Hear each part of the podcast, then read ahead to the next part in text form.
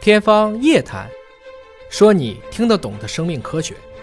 欢迎收听今天的《天方夜谭》，我是大葱，为您请到的是华大基因的 CEO 尹烨老师。尹烨老师好，哎，大葱好啊！过年了，又是目前这个类非典病毒导致的肺炎的高发期，各种各样的建议就层出不穷了。最近大葱收到了一个这样的建议，我们请尹烨老师来把把关。哎，我们这几天会密集的给大家去辟谣啊。嗯，这个说是因为钟南山院士，我们知道他是中有南山，身体很好，八十多岁了，看着还很强壮。哎零三年身先士卒，带着大家去抗击非典。啊，最近又到了这个武汉，作为国家的高等级的专家组，去一起抗击这一次的武汉冠状病毒的一个疫情。哎，那么这个时候就有人假借他的名字说了，钟院士的防病毒高招，建议各位去医院或其他公共场合之前用淡盐水漱一下咽喉部位哎，回家以后再漱一次。SARS 期间我在学生中推广督促，结果我们班没有一个人感冒、咳嗽、发烧，简单有效易行。不过贵在坚持，钟南山院士建议，二零二零年元月二十一号。哎，还有个落款